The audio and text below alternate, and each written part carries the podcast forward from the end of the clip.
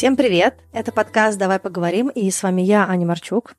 Всех с наступившими праздниками. Я вижу по своей ленте и по соцсетям, что многие из вас не спланировали никак этот Новый год, эти новогодние праздники, и много кто остался дома, и не было задора праздновать, и что-то делать, придумывать. И я решила для тех из вас, кто сейчас дома, сделать э, короткую новогоднюю серию, чтобы немножечко разнообразить ваши каникулы и, может быть, как-то вдохновить вас э, на что-то хорошее. За праздники я публикую для вас три выпуска. Мне кажется, что очень хорошо начать год с чего-то такого. есть такая аналогия в вокале, что нужно найти место, куда петь. То есть нужно выбрать эту первую ноту и правильно ее поставить. И дальше тогда все остальное, вся остальная мелодия, она будет э, более гладкая. То есть, если мы правильно ставим первую ноту, то дальше мы всю мелодию делаем правильнее. То есть больше шансов, что вся мелодия пойдет правильно. И вот я очень хочу, чтобы ваш год встал на правильную ноту, встал на правильный фундамент, на правильную опору, и чтобы дальше ваш год был таким же красивым, как красивая мелодия, правильно поставленным, с правильным настроем, с правильным настроением, и чтобы в этом году было больше удовольствия. Поэтому я хочу немножечко для вас этот год сделать проще через вот эту новогоднюю серию. Поэтому три выпуска будут про то, как сделать свой год интереснее, комфортнее, и также как запустить год так, чтобы в нем было больше удовольствия. Поэтому надеюсь, что вам понравится серия, надеюсь, что это вас вдохновит. И первый выпуск этой серии, он будет про пробование нового, новизну. Зачем нам разбавлять что-то удобное и привычное чем-то новым, особенно если мы любим комфорт и больше склонны оставлять вещи неизменными, и что нам дает получение нового опыта. Надеюсь, что те из вас, кто не выбирает ничего нового, как-то изменит свои отношения в конце выпуска. Я также напоминаю, что в подкасте продолжается рубрика «Репрограмминг», которую я делаю совместно с Яндекс Практикум, сервисом онлайн-образования, который помогает освоить новую IT-профессию или навык. Сегодня будет история Антона, но сначала давайте приступать к теме выпуска. Почему важно вообще говорить про новизну?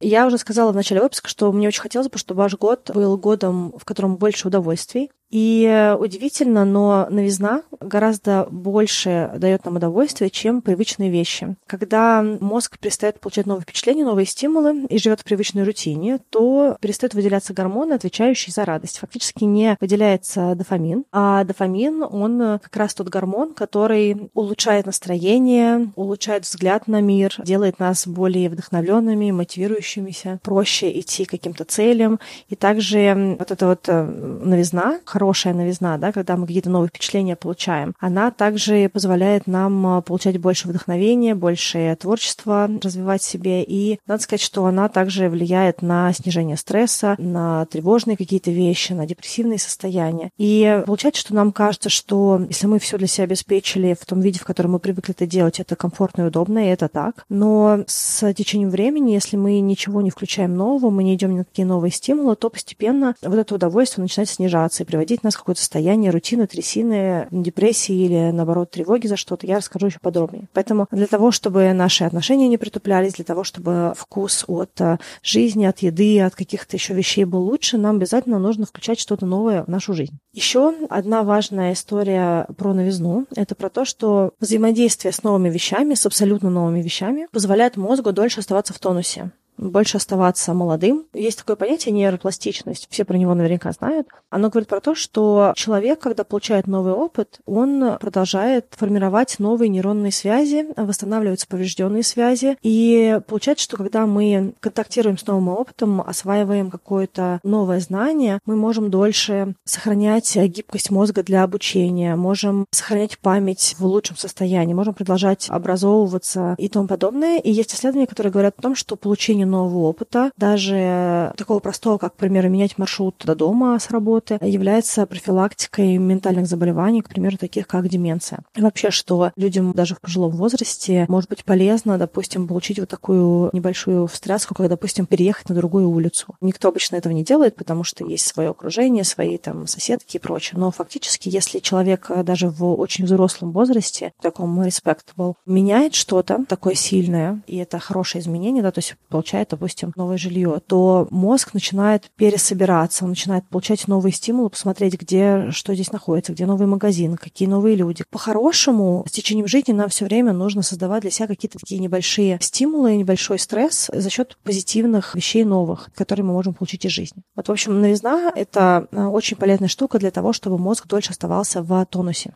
Еще одна важная вещь про новизну — это то, что новизна позволяет мозгу быть гибче. Мне кажется, очень важно в современном мире, потому что все меняется очень быстро. Вообще такого понятия, как предсказуемость, почти уже нет, и мы не можем ничего предугадать. Плюс очень сильно меняются IT-технологии, и многие профессии очень быстро становятся устаревшими. Даже текущие профессии требуют навыков, которыми раньше никто не обладал. И плюс часть рабочих мест постепенно вытесняется и будет еще больше вытесняться машинами, автоматами, ботами, и другими какими-то технологичными продуктами. Поэтому для того, чтобы продолжать быть востребованным специалистом, современному человеку нужно постоянно обновлять свои знания и быть открытым новому опыту, видеть, какие есть тренды, пытаться предугадать или почувствовать направление изменений. В некоторых случаях, в зависимости от того, кем человек работает, нужно осваивать совсем другую профессию. И гораздо проще это делать, когда мозг уже натренирован сталкиваться с новыми впечатлениями, с новыми вещами, с новой информацией. И вот эта вот гибкость, она позволит человеку дальше дальше оставаться специалистом в работе, иметь достойный доход и, и прочее, прочее. Если мы не позволяем себе вот это развитие, если мы остаемся в нашем таком бабле, в нашей скорлупе, то мы теряем конкурентное преимущество с течением времени, вне зависимости от того, сколько нам лет, неважно, чем мы занимаемся. Очень мало кто из нас занимается настолько уникальной профессией, что она еще на годы вперед будет востребована, и никто ее не сможет заменить.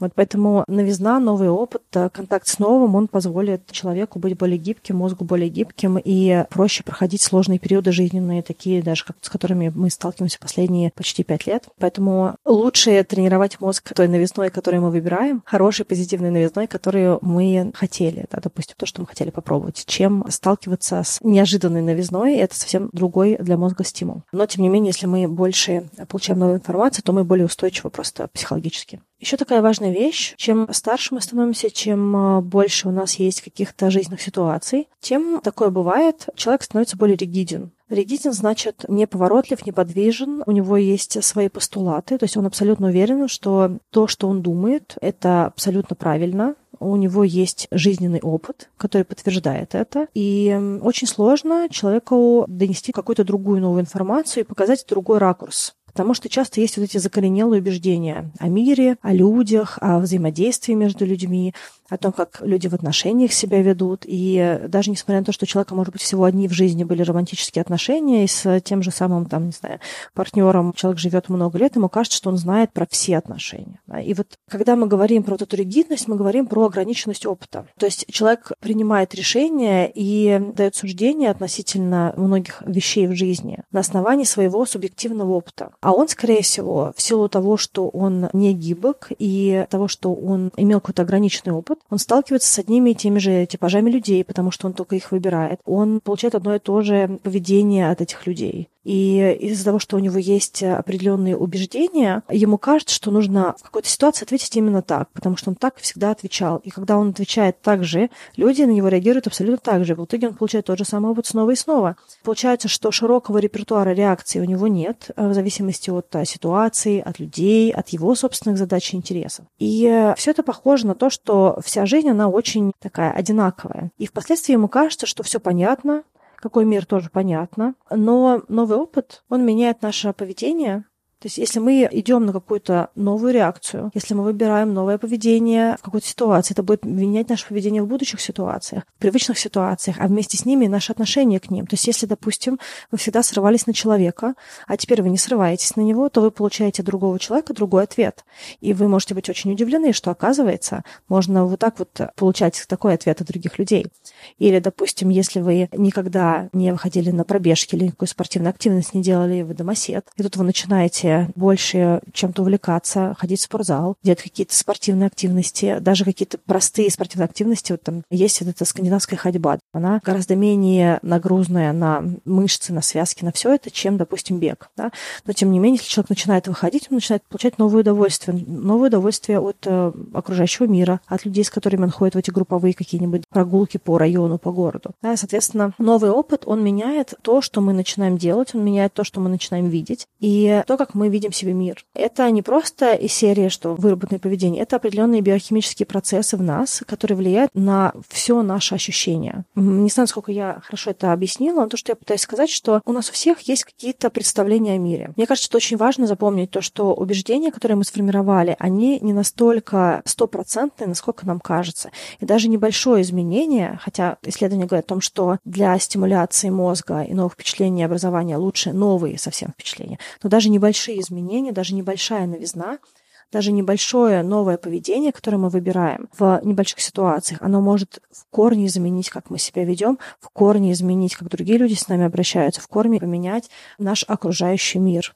Если вы чувствуете, что у вас много вот такой вот предсказуемости в плане того, что вам кажется, что мир вот такой, я вас очень призываю начать что-то менять в вашем поведении, смотреть, э, может быть, что вам проще делать, и эм, пробовать посмотреть, насколько это меняет мир, потому что он сто процентов поменяется. Еще одна причина пробовать новое – это получение новых навыков, которые могут улучшить э, ваш перформанс, ваш результат где-то еще. Даже если на первый взгляд кажется, что это не связано. Я тут говорю больше про transferable skills, те навыки, которые можно перенести из одного опыта в другой опыт. Примеру, если вы вдруг начали ходить на театральную импровизацию, то занятия импровом могут помочь вам, к примеру, проще реагировать на неожиданную информацию на бизнес-встрече. Или, допустим, облегчить сложный разговор, потому что у вас есть опыт менять ситуацию, когда вы ходите на импров. Мозг работает постоянно на то, чтобы искать новую сценку, искать новый ответ. И, к примеру, также есть упражнение в импрове, когда вы все время заканчиваете какую-то фразу, а потом эту же фразу начинаете с другой эмоции. И в итоге получается, что если вы ходите на импров, у вас гораздо проще складывается,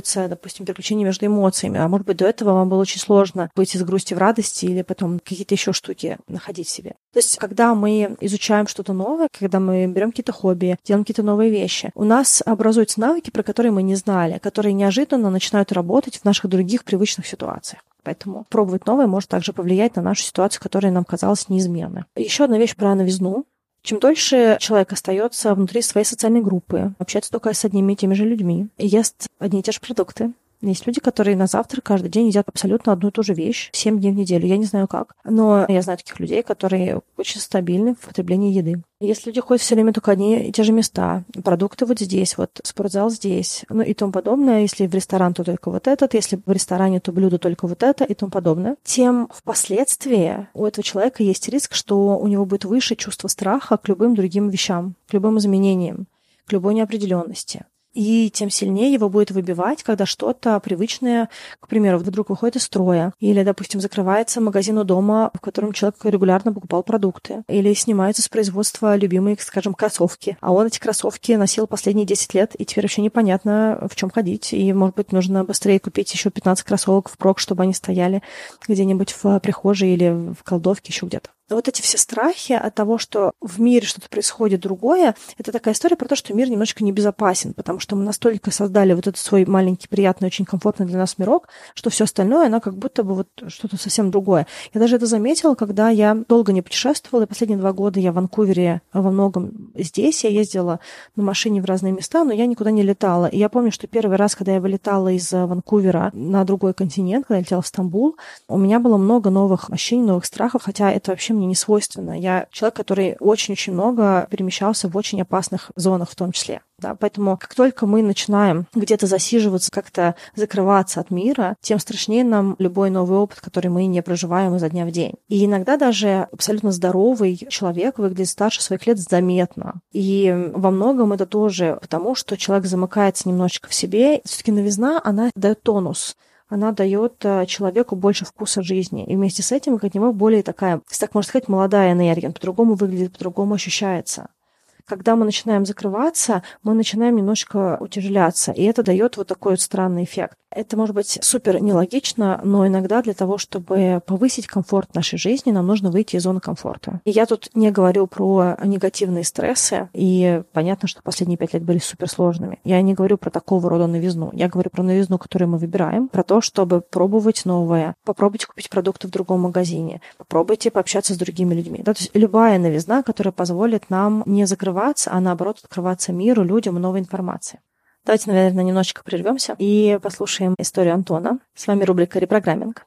Антон. Антон получил экономическое образование, и дальше он много развивался в стартапах, а, горел бизнесами, управлял бизнес-проектами. В какой-то момент вышел в большую и быстро развивающуюся компанию, работал там почти пять лет, и все было очень хорошо. И тут ему исполнилось 30 лет, он посмотрел на свою жизнь и понял, что у него есть все, что он хотел, к чему он шел, но что-то счастья ему не прибавилось. И это осознание, оно запустило в жизнь Антона целую череду экспериментов. Он решил, что надо пробовать все, что только приходит ему в голову. Пошел на разные курсы, занимался программированием, сдал на права на управление мотоциклом. И в какой-то момент он пришел на курсы массажа. Когда Антон был маленьким, он часто делал массаж своим родственникам, родителям, просто так, ну, как вот дети это делают. И ему очень нравилось. И тут вот буквально с первого занятия Антон сказал, что ему как будто бы прям сорвало башню. Он закончил сначала самые доступные ему курсы, потом более профессиональные. И он понял, что ему это очень нравится, но при этом его переход профессиональный, он был очень плавным. Он ничего не терял, он никуда э, не торопился. Он продолжал работать там, где он работает. А по выходным выходным он э, подрабатывал как массажист в свое удовольствие, набирал новый опыт, набирал новых клиентов. Он постил про свое увлечение массажем в соцсетях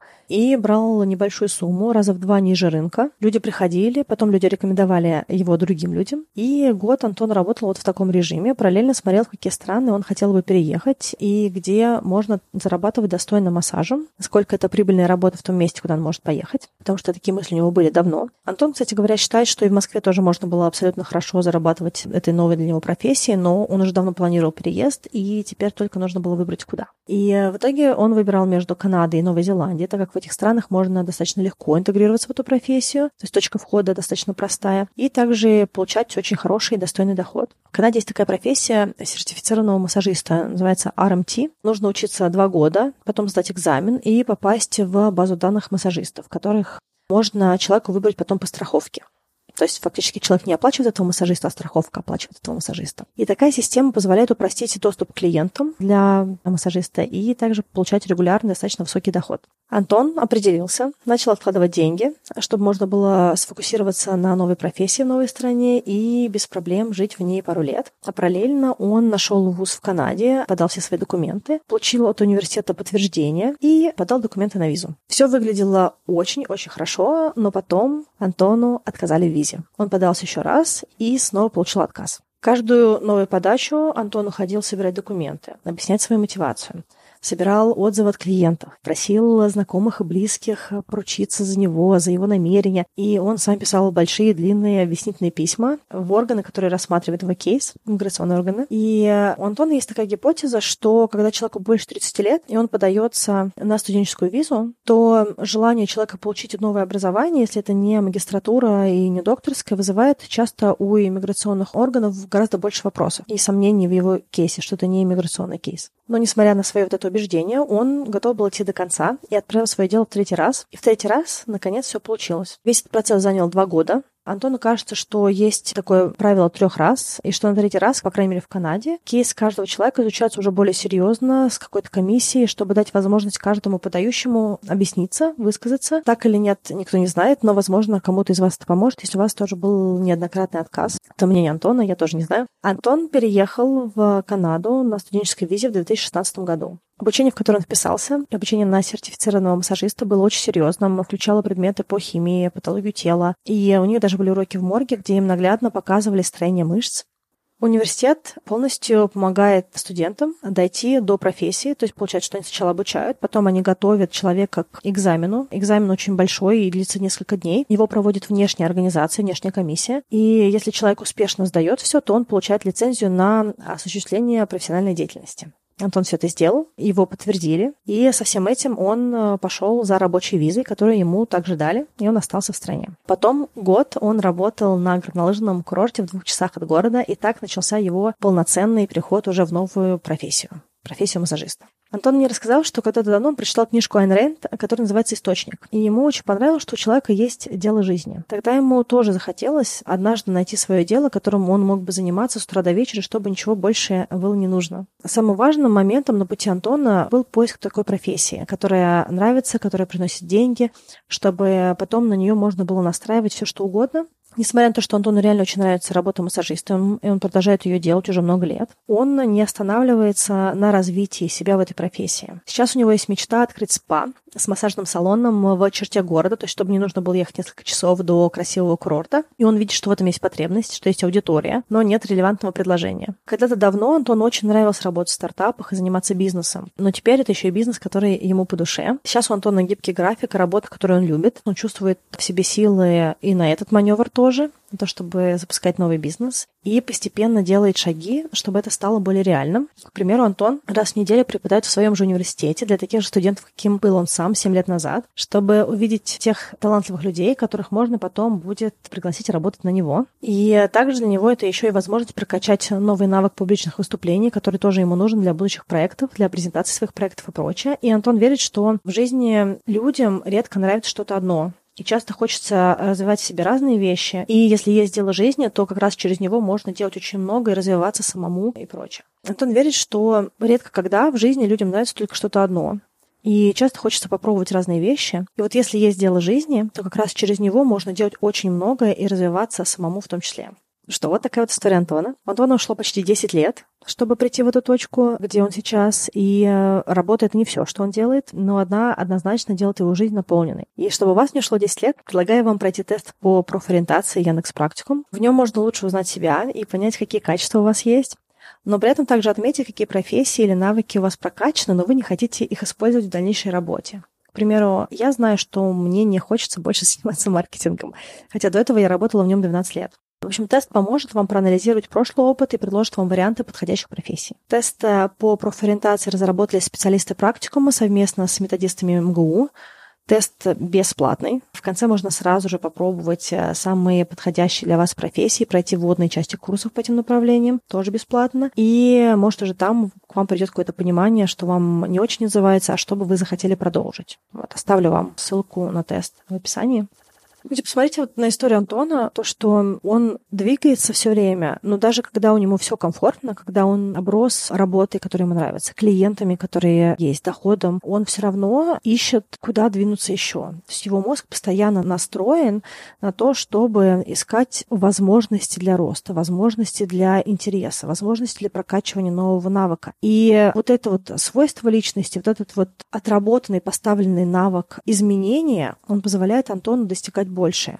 И преодолевать даже там, где сложно. Я вообще такое чувство уважения испытываю к человеку, который получил два отказа, пошел дальше и собирал документы. И Антон рассказывал мне в звонке, что он делал для того, чтобы эти документы собирать, как он просил людей, знакомых, чтобы за него поручились и прочее. То есть это такая большая работа, многие люди просто бы сдались бы на полпути. Он шел дальше, потому что у него была цель и потому что он был готов идти на эти преодоления. В общем, мне кажется, что важно не забывать, что у нас у всех очень много возможностей, очень большой потенциал. И если мы себя закрываем от мира, если мы остаемся в нашем вот этом привычном бабле, то мы не даем нам самим шанса на получение какой-то другой истории в жизни получение новых впечатлений, новой карьеры, развитие себя, изменение себя к лучшему. Нет никакой нужды в том, чтобы соглашаться на меньшее. В мире столько возможностей, которые позволяют нам пробовать что-то еще, стараться получить для себя что-то еще. И вот новизна, позволение себе пробовать новое, позволение себе получать новые впечатления может дать нам вообще другое ощущение от жизни. Мне гораздо проще идти на новое, поэтому, возможно, то, что я говорю, не всем из вас отзовется. И вам не обязательно делать какие-то вещи, которые делаю я. Я расскажу, как у меня это работает сейчас. Я хочу, чтобы вы почувствовали в себе вот эту энергию, что вне зависимости от того, интроверт или экстраверт, какого возраста, каком городе, где вы находитесь, какое семейное положение, какая ситуация на работе. Всегда есть возможность выбрать для себя что-то новое, немножечко изменить свою жизнь для того, чтобы постепенно формировать вот эти новые нейронные связи, чтобы постепенно формировалась вот эта обучаемость мозга, когда мы знаем, что нам доступно еще вот это, а еще можем попробовать вот это. Да? То есть это все очень гибко. Мозг удивительно гибок, если мы ему позволяем.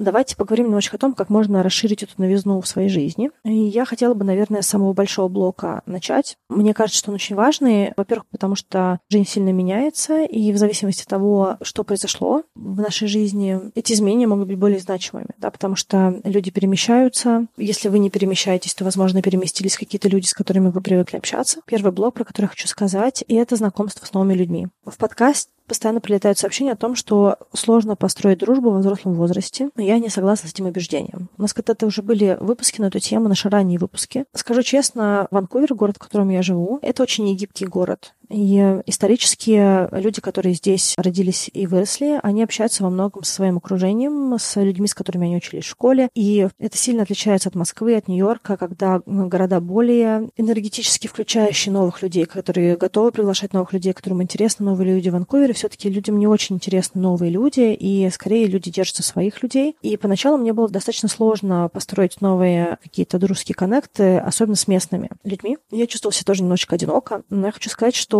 часто, когда мы говорим, что сложно построить дружбу в взрослом возрасте, мы также не делаем достаточно для того, чтобы эта дружба случилась. Часто такое может быть, что от нас нет достаточной инициативы или нет регулярности этой инициативы. То есть это не про то, чтобы один раз написать кому-то «пойдем встретимся на кофе» и получить какой-нибудь ответ из серии «да, давай как-нибудь встретимся» или «сегодня не могу, но можно в другой раз» и перестать что-то еще писать. Да? То есть человек, которому нужны новые люди, который заинтересован в новых контактах, он должен быть более проактивным. То есть вот это вот желание, задор, он должен сохраняться, и при этом не должно быть обиды. «Ой, я уже написал два раза, какой кошмар, все, до свидания». Понятно, что если человек никогда не может, то нужно смотреть других людей. Но вот эта инициатива на стартовом этапе, она очень важна для построения новых связей. Потом дальше будет больше взаимности, будет больше взаимного интереса, но часто такое бывает, что когда мы переехали в новый город или мы хотим новых людей в нашей жизни, то нам нужно быть чуть-чуть более активными в этом вопросе. За 2023 год у меня появились очень хорошие близкие контакты здесь, хотя для того, чтобы они появились, я много кому говорила, что я хочу познакомиться с новыми людьми. Я говорила, каких людей конкретно я ищу, просила меня с кем-то знакомить, сама писала людям, предлагала совместные активности, предлагала встретиться на кофе, искала поводов для этой встречи, чтобы у кого-то что-то узнать и тому подобное. И да, в какой-то момент люди, которым меньше нужно общение или которым не так ценно, может быть, это, или с которыми, может быть, меньше общего, они отпадут, или общение там не закрепляется, или, может быть, оно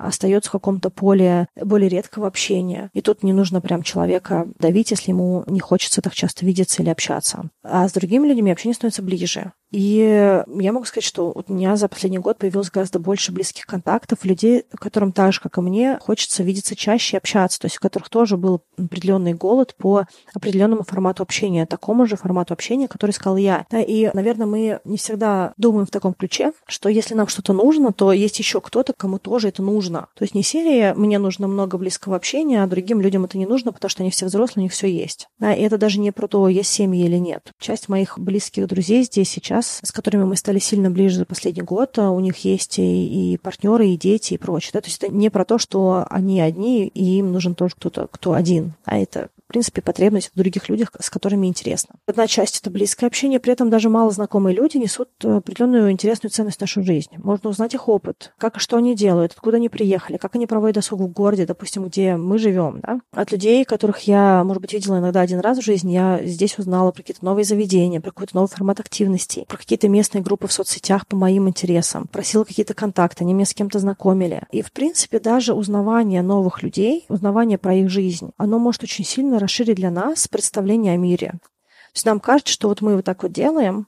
и все так делают, а потом мы сталкиваемся с людьми из другой песочницы. Не знаю, это может быть э, другой опыт, другая страна происхождения, другая культура, все что угодно другое. И человек нам рассказывает, как он проживает свои дни, и мы такие, о, ничего себе, ты вот так вот делаешь. Я даже не знал, что такие есть люди, которые вот так вот делают. Вот это все то, что как раз формирует у нас вот эту вот гибкость понимания мира. Люди — это суперценно. И с людьми гораздо проще получать новый опыт. И с ними совместно проще получать новый опыт. И через них проще получать новые знания, опыт и новые понимания о мире. Вторая вещь — это, наверное, моя территория, поэтому я про это скажу. Это палитра вкусов. Мне кажется, это сильно проще, чем искать новых друзей или новых людей, но при этом это тоже очень rewarding, да, то есть это тоже очень дает много удовольствия. К примеру, купить новые продукты и добавить их в рацион, или приготовить новое блюдо, которое раньше не делали. Тут не важно, какой способ человек выбирает, важно, чтобы вкусовые рецепторы получили новый опыт фактически, и постепенно расширялась вот эта вот палитра вкусов. Не обязательно это какой-то совсем новый фрукт или овощ, или какой-то продукт, который вы никогда не покупали, Хотя, безусловно, если вы купите новый продукт, который вы до этого никогда не покупали, то это может дать прям очень большой ответ мозгу, очень большую реакцию. Но даже какие-то продукты здорово купить, которые вы редко едите. К примеру, можно поиграть с самим собой, допустим, и эм, каждый месяц э, добавлять какие-то новые пять продуктов в рацион. Или каждую неделю есть 10 видов фруктов и овощей. Да, то есть смысл в том, чтобы что-то внедрять. К примеру, я в какой-то момент времени поняла, что я вообще не люблю брокколи, не ем. А потом я начала брокколи добавлять в свой рацион и поняла, что мне вкусно брокколи есть в определенных видах. Короче говоря, палитра вкусов — это очень классно, потому что мы расширяем то, что мы едим. Наш мозг получает новые стимулы. Мы получаем удовольствие, вкусовые рецепторы. В общем, это очень классно. Через еду, через новые блюда. Третье — это новые увлечения. Новое увлечение — это такая большая территория, это быть все что угодно, от а, вязания до прыжка с парашютом. Вообще не важно, какие увлечения вы себе добавили. Они нам помогут познать что-то, узнать что-то про самих себя. Иногда мы не знаем, кто мы, или мы забыли, что нам что-то нравилось, особенно если много работы, или есть семья и дети, или какая-то другая ответственность. Новые увлечения, они могут нам немножко помочь вернуться в детство, вспомнить какие-то забытые ощущения, что нам нравилось, кем мы были. Но это такое интересное ощущение. То есть мы не просто идем на новое, а мы как будто бы запускаем запускаем целые новые процессы внутри себя, но они не, не то чтобы прям в корне новые, а может быть, они у нас были, но мы настолько сильно про это забыли, что это вообще уже не часть нас. И вот эти новые увлечения, они помогут для нас это разогнать. Я уже сказала, что мне проще новизна. Я могу рассказать про себя, какие я вещи делала. Не для того, чтобы как-то похвастаться, просто чтобы показать мой подход, к примеру, да, или, может быть, какие-то у вас идеи тоже здесь родятся. Для меня очень важно, чтобы я каждый год что-то новое, какое-то брала новое увлечение. В 2021 году я училась э, кататься на лыжах коньковым ходом. В 2022 году я два месяца занималась академической греблей. В прошлом, в 2023 году, я полгода ходила на актерские классы. Я не считаю себя гребцом. И лыжником тоже не считаю. И актрисой тоже не считаю. Но это интересный опыт, и это для меня какие-то преодоления, это физические преодоления, это ментальные преодоления. И некоторые даже неожиданные для меня. К примеру, на первом актерском занятии, после монолога перед всем классом, я делала монолог из «Умницы Уилл Хантинг», я просто заплакала от вопроса, ну как вы себя чувствуете? Я вообще не поняла, почему у меня была такая реакция. Но то, что со мной это случилось, позволило мне дальше быть более устойчивой в остальных классах. Из-за того, что я вот так вот растрогалась, из-за того, что у меня была такая как будто это нервное напряжение, в такую уязвимость пришла в этом классе, что дальше дальше я могу спокойно делать любые ляпы, могу по-разному быть в этих сценах, но мне уже не будет ни страшно, ни страшно, что я могу как-то опозориться и прочее. В общем, какие-то новые вещи, они прикольные. В этом году, 1 января, я участвовала в заплыве моржей на пляже Ванкувера. Вода была 6 градусов, воздух был 7. Я не плыла 100 метров до буйков, потому что я боялась, что я могу не вернуться. Но при этом я провела в воде 4 минуты. Я вообще не представляла, что я в состоянии без бани, без того, чтобы нагреть свое тело до этого, просто переодеться и в лайкре и шортах зайти в холодный океан и там пробыть 4 минуты. Да, то есть это вот интересное сознавание, это новый опыт. Мне кажется, что это развивает меня и физически по телу, и также развивает определенную мою устойчивость ментальную. В общем, мне кажется, что очень круто давать себе какие-то вот такие стимулы. У меня за последнее время было еще куча всяких активностей. К примеру, я попробовала болдеринг, то есть на скалодроме, когда без страховки ты залезаешь на определенные небольшие высокие расстояния. Я купила себе электронное пианино, потому что в детстве я играла и хотела немножечко как-то раскачаться. Из каких-то моих текущих э, хобби я сходила на новый трейл, я пробежала местный забег на 10 километров, нашла новые бани, включая там корейскую, мобильную, дикую баню в лесу. Я нашла беговой клуб и тому подобное. То есть моя жизнь в Ванкувере стала не только более приятнее и наполненнее, я больше поняла что-то про себя, что мне приносит удовольствие. Я замечаю, что люди во взрослом возрасте часто вообще не могут ответить на вопрос, что им нравится. При этом забавно то, что детям очень легко ответить на этот вопрос. Дети всегда знают, что им нравится, взрослые нет. И вот мне кажется, что пробовать новые вещи может позволить нам, взрослым людям, больше понять про себя и про свои радости и быть в состоянии ответить на вопрос, что мне приносит удовольствие. Вот. И мне кажется, что как раз ответ в новых увлечениях. Еще один момент — это новые навыки и профессии.